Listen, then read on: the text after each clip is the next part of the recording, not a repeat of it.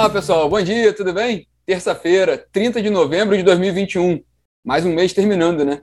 Mês de novembro. Sou Rodrigo Polito. Este é o Minuto Megawatt de hoje, transmitido todos os dias, às 9 da manhã, em live aqui no Instagram e também disponível em podcast nas plataformas de podcast, com as notícias do dia, né? As principais notícias do dia, do dia e a agenda do dia também. Hoje, nós vamos falar sobre a reunião da ANEL, a reunião ordinária da diretoria da ANEL, com destaque para as novas regras para a tarifa social de energia elétrica e sobre a reunião, né, duas reuniões com investidores, novas reuniões com investidores do grupo Enel na área de energia e da Petrobras na área de petróleo e gás. Mas vamos lá.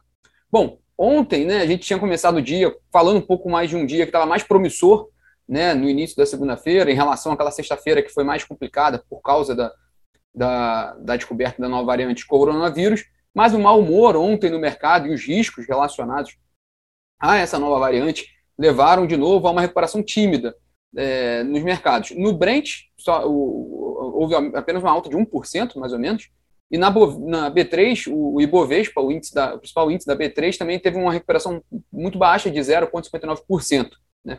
Hoje de manhã, a gente estava acompanhando o Brent, ele já estava caindo hoje, né? estava caindo na, quase 3%, ali na faixa de 71 dólares o barril, refletindo já algumas incertezas com relação à nova variante do coronavírus, refletindo essas decisões de fechamento de, de fronteiras, né, que impacta o mercado de, mercado de aviação, então também tem um, efeito na demanda por petróleo e seus derivados.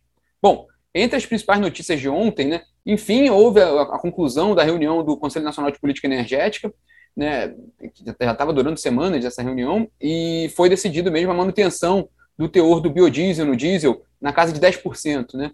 É, havia uma discussão no setor para que fosse retomasse aquela, aquela, aquela, aquele cronograma aprovado já pelo CNPE de, de 13% do teor do biodiesel no diesel, e a partir do ano que vem, a partir do março, de março do ano que vem, chegaria a 14%. É um aumento gradual, mas é, se vocês se lembrarem, é, lá para setembro, né, houve aquela, aquele leilão de biodiesel que chegou a ser interrompido leilão de biodiesel da ANP, por causa dos preços altos do biodiesel.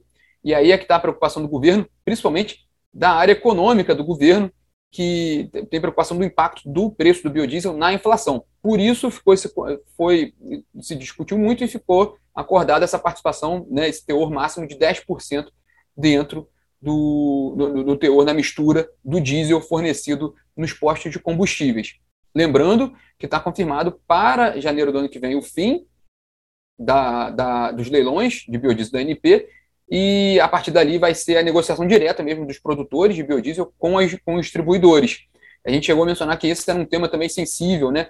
Porque o mercado, né, o setor de biodiesel defendia, né, o, a manutenção dos leilões, mas não, ele, é, tá, de fato está confirmado que não vai ter os leilões a partir do ano que vem e permanece a mistura de 10% do biodiesel no diesel.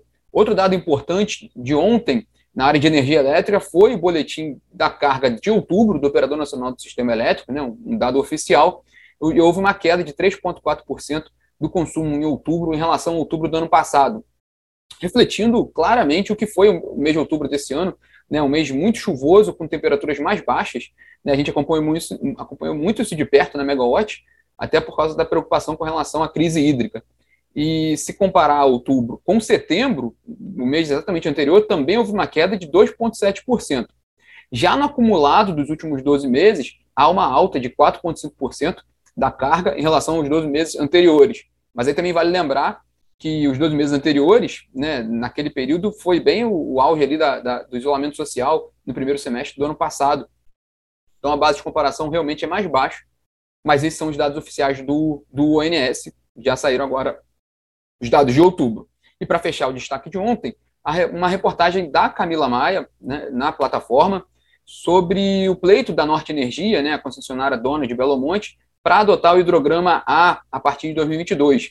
Na prática, esse hidrograma ele, ele leva a uma geração maior de energia da hidrelétrica, com isso ela tem uma receita maior. Né? O problema é que o Ministério Público Federal ele tem questionado, tem feito questionamentos com relação a esse hidrograma por causa dos impactos ambientais.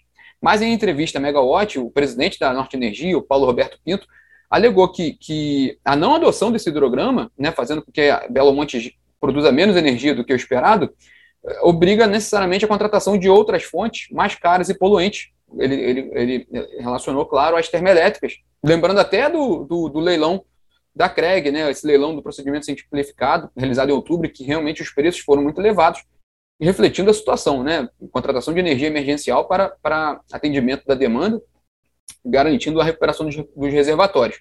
Só um, um, detalhe sobre esse leilão, todos os, os, empreendedores que participaram do leilão fizeram um aporte daquela garantia de fiel cumprimento, né, que é um, um, um depósito obrigatório ali de 5% do valor do investimento total, né, é, meio que dando um sinal de que eles estão se comprometendo a construir esses projetos.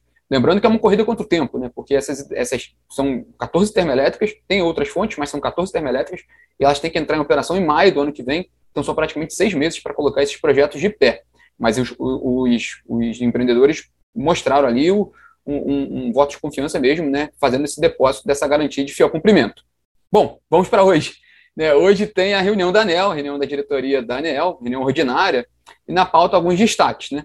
Tem o reajuste tarifário da Equatorial Piauí, né, que era, era a antiga CEPISA, né, distribuidora de energia do Piauí, que foi privatizada, e, que era da Eletrobras, foi privatizada e adquirida pelo Grupo Equatorial. Hoje tem a, a decisão sobre esse reajuste tarifário anual e as tarifas já passam a valer a partir do dia 2 de dezembro. Também está prevista a discussão ali sobre as novas regras para as usinas híbridas, né, que é um tema que tem ganhado ali espaço na agenda do setor elétrico, pelo potencial que elas têm para contribuição ali em todos os sentidos, né, tanto em oferta quanto atendimento de ponta. Né? E é, as novas regras para a tarifa social de energia elétrica, na prática, né, é, o que vai ser discutido hoje pelos diretores da ANEL, pode resultar num aumento né, do, do número de, de, de famílias cadastradas e beneficiadas, beneficiadas pela tarifa social de energia elétrica, porque no fim do dia ali as distribuidoras vão ser obrigadas a fazer né, o cadastro e atualizar esse cadastro do, do, das famílias que têm direito a essa tarifa social. A expectativa é que haja um aumento desse universo de, de, de, de clientes, né, de famílias contempladas. Hoje, o total de, de, de famílias que são atendidas pela tarifa social é, é de 12,3 milhões né, de famílias no país todo né? E como disse o Guilherme Santos, a gente acabou de falar da Equatorial, ela deve estar de olho sim nessa tarifa social. É, um rápido, uma rápida observação, né, dado esse comentário, as, as, as principais distribuidoras elas têm muito interesse também que nessa tarifa social, né, por, até por causa do preço mais baixo. A gente acabou de mencionar a tarifa verde, né, que foi aprovada para a tarifa social em dezembro, porque isso, de certa forma, isso, isso contribui para uma redução da inadimplência. Então, as distribuidoras têm buscado, elas próprias, né, incentivar os consumidores que têm direito à tarifa social para adotarem esse mecanismo, assim as próprias distribuidoras conseguem é, reduzir a inadimplência delas, que é um problema que cresceu muito depois da pandemia, né? depois do, do que a pandemia foi deflagrada em março do ano passado. Bom, esse tema da tarifa social é tão importante que o ministro de Minas e Energia, Bento Buquerque, pretende participar ali de uma cerimônia de assinatura dessas novas regras, que está marcada para as, 15, às 17 horas, né, 5 horas da tarde, lá na ANEL. Por falar no ministro, ele também recebe hoje à noite integrantes da Frente Parlamentar de Recursos Naturais e Energia, também é importante devido a, a, a temas de crise hídrica, né, de transição energética. Então, é, um, é uma reunião importante hoje à noite também, com a participação do ministro de Minas e Energia. Na agenda de empresas hoje, destaques ali né, para a Enel né, e para a Petrobras. No caso, a Enel é, vai ser o um encontro com investidores da Enel Américas. Né, é, é o braço, né, do, é uma hold né, ligado ao grupo italiano Enel, que atua na América do Sul, né, da qual até o Brasil faz parte, né, e a gente havia comentado ontem, é, semana passada, perdão, do plano de investimentos da Enel para, para, para a América do Sul, é, para o Brasil, notadamente, são 5 bilhões de euros previstos para os próximos três anos. Isso é mais da metade de todo o valor previsto para a América do Sul no mesmo período. Hoje, a Enel Américas vai detalhar esses planos. Na semana passada foi uma reunião maior do grupo Enel como um todo, falando de todos os países no mundo todo. Hoje é uma reunião da Enel Américas focada especificamente na América do Sul. Né? E esse encontro será às 11 horas.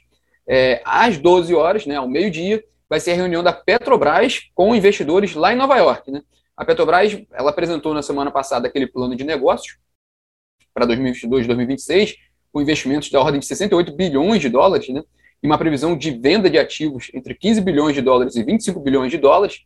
É, depois que ela faz esse anúncio, é, sempre ocorre assim, né? É, geralmente é em novembro esse anúncio, e, e, depois ela faz um anúncio oficial, ela faz vários eventos com vários é, agentes importantes, né? Vários setores importantes, detalhando esse plano em vários fóruns, né?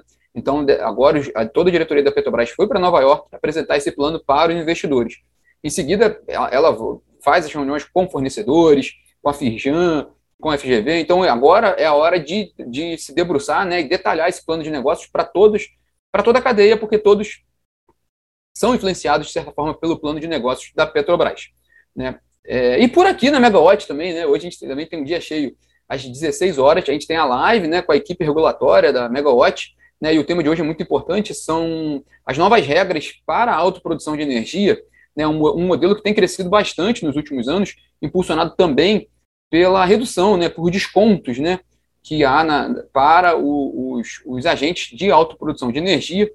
Para falar sobre esse tema, a gente vai contar com a participação do Lucas Frangiosi, analista regulatório da Megawatt. Ele vai fazer um panorama sobre esse setor de autoprodução, explicar como é que funciona, porque é um setor, ele é bem interessante, mas tem uma complexidade, e também explicar o que, que vai mudar e quais são essas regras novas a partir de 2022. Bom, é muito interessante, eu não quero dar spoiler aqui, mas fica o convite porque é muito bom e é um detalhamento muito bom de um tema que está muito aí na está muito em vigor no setor, né? Porque muitas empresas estão caminhando para esse para esse modelo de autoprodução de energia, justamente porque a gente tem visto um custo elevado da energia. Bom, detalhe importante, a live ela é aberta ao público, basta só se cadastrar, fazer, fazer a inscrição para participar do evento, que é gratuito. Bom, pessoal, esse é o destaque, né? São vários destaques para essa terça-feira, uma terça-feira bem agitada, bem movimentada, e vocês podem acompanhar tudo do que a gente está falando aqui hoje na plataforma da Megawatt. A gente vai atualizar vocês com essas informações. E amanhã a gente está de volta aqui com o Minuto Megawatt. Quem entra depois e quiser conferir toda a agenda né, dessa terça-feira, é só acessar daqui a pouco o podcast na plata nas plataformas de podcast, que ele já está subindo já já. Bom, pessoal, tenham todos aí uma ótima terça-feira e nos falamos aqui amanhã. Tchau, tchau.